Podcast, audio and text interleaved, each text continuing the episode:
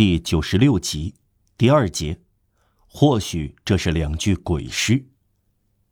在往下开展之前，有必要详细一点叙述一件古怪的事。这事儿大约同一时期发生在蒙菲美，也许和检察院的某些预测不无耦合之处。在蒙菲美一带，有一种很古老的迷信，尤其在巴黎附近，民间迷信像在西伯利亚长出的芦笋一样，就更有吸引力和宝贵。我们看重一切奇花异草。孟非妹的迷信是这样的：那里的人以为，在远古，魔鬼就选择了森林掩埋珍宝。老太婆言之凿凿，说是日落时分，在树林的偏僻处，常常遇到一个黑衣人，模样像个车夫或者樵夫，脚穿木鞋，身穿长裤和粗布罩衫。从他不戴便帽或帽子，头上长着两只大角，便可认出是魔鬼。确实，一看就能认出来。这个人通常忙于挖坑，与他狭路相逢有三种结果：第一种是接近他，同他说话，于是便发觉这个人不过是个农民。他黑乎乎的，因为暮色苍茫。他没有挖坑，他在给牛割草。农民头上看成角的东西其实是粪叉，他背在背上，在暮色中，叉齿好像从头上长出来。这个人回家以后不到一周就会死去。第二种是观察他，等待他挖坑，又填上这个坑，然后走掉，随后赶快跑到坑边，再挖开它，取走珍宝。黑衣人势必将宝藏在里面，这样的话。会在一个月内死去。最后，第三种是不同黑衣人说话，不看他一眼，撒腿就逃，会在年内死去。由于这三种结果都不利，第二种至少有点好处，其中一种是掌握珍宝，哪怕只有一个月，通常能为人接受。大胆的人受到种种机会的诱惑，据说常常在扒开黑衣人所挖的坑，想偷魔鬼的东西。看来这样做所得甚微，至少如果相信传说，特别是古拉丁文写成的两句难解的诗的话，那是诺曼底一个懂点巫术、名叫特里芬的坏修士写下的。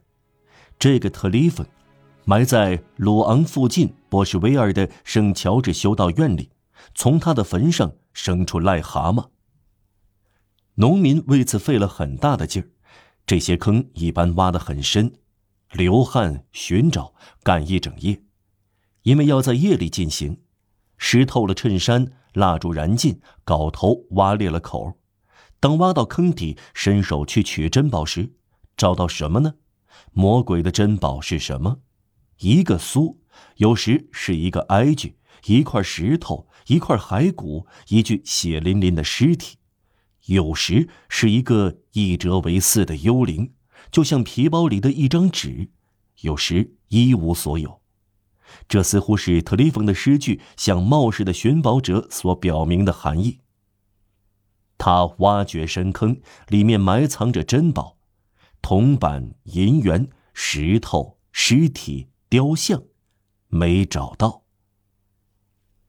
看来今日也能在这种坑里找到东西，有时是一只火药壶和子弹。有时是魔鬼显然用过的油污发黄的旧纸牌。特里芬没有提到这两种找到的东西，因为他生活在十二世纪。看来魔鬼没有想到在罗杰·培根之前发明火药，在查理六世之前发明纸牌。再说，倘若用这种纸牌赌博，准定会把老本输光。至于壶里的火药，其特点是会使您的枪爆炸。弹到您的脸上。然而，检察院发觉，释放的苦役犯让瓦尔让，在逃跑后的那几天里，曾在蒙菲美徘徊。不久，就在这个村子里，有人注意到，有个叫布拉特吕埃的老养路工在树林里有活动。当地人似乎听说这个布拉特吕埃进过苦役间，他受到警方监视。由于他哪儿都找不到工作。当地政府廉价雇佣他在加尼到拉尼的岔路上当养路工。这个布拉特吕埃尔，当地人都侧目而视。他过于恭恭敬敬，过于低声下气，对每个人都赶快脱帽，在警察面前瑟瑟发抖，脸上挂笑。据说可能加入了匪帮，受到怀疑，在入夜时埋伏在树丛打劫。他这样做就因为他是个酒鬼。大家似乎注意到这些情况。近来，布拉特吕埃尔很早就离开铺石养路的活儿，带着十字镐来到森林。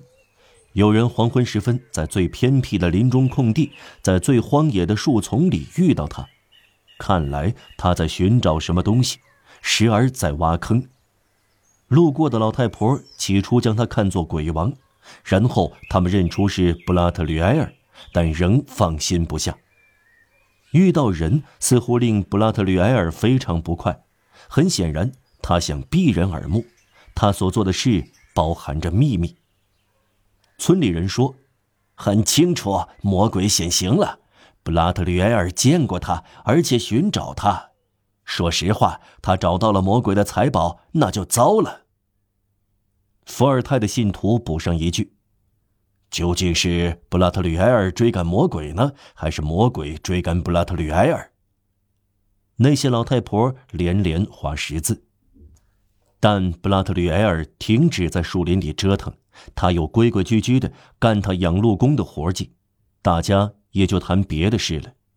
不过，有的人仍然好奇，认为其中可能有东西，绝不是传说中的神奇珍宝，而是比魔鬼的纸币更实在、更摸得着的意外收获。那个养路工大概发现了其中的一半秘密，最感到吃惊的是小学教师和旅店老板泰纳迪埃。后者跟每个人都交朋友，而且愿意和布拉特吕埃尔套近乎。他在苦役间关过，他那迪埃说：“哎，我的天，不知现在谁坐牢，将来谁坐牢。”一天晚上，小学教师断言，以前司法机关会调查布拉特吕埃尔在树林里干什么，他只得说清楚，必要时会拷问他，比如用水刑。布拉特吕埃尔根本顶不住。我们用酒来追问他，塔纳迪埃说。他们行动起来，让老养路工喝酒。布拉特吕埃尔喝的很多，话却很少。他把酒鬼的海量和法官的谨慎结合起来，手法巧妙，比例得当。然而，由于他们一再盘问，接近目标，还是逼他吐出几句含混不清的话。下面就是谭纳迪埃和小学教师以为了解到的情况。一天早上，天刚亮，布拉特吕埃尔去干活，惊讶地发现树林一角一丛荆棘下有一把铲和一把镐。他说是藏起来的，他以为也许是挑水夫六卢老爹的铲和镐，便不再去想他。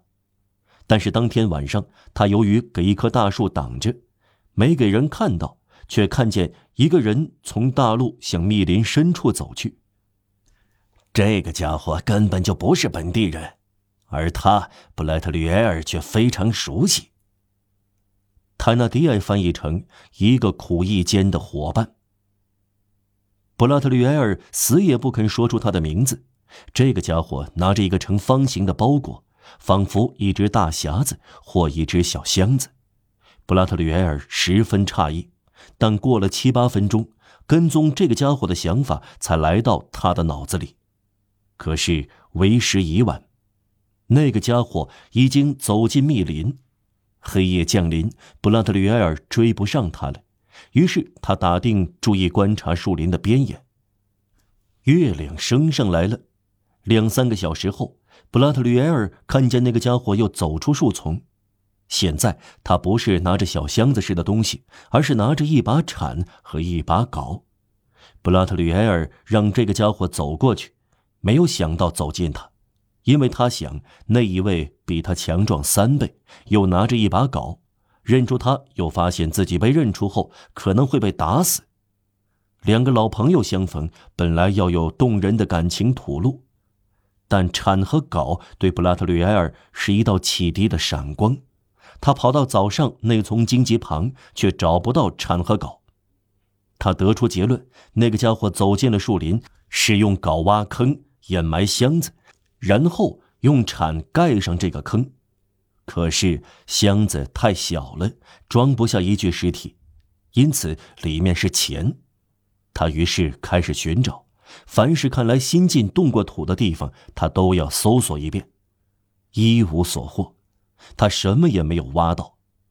在孟非美，没有人再想这件事了，只有几个长舌妇说：“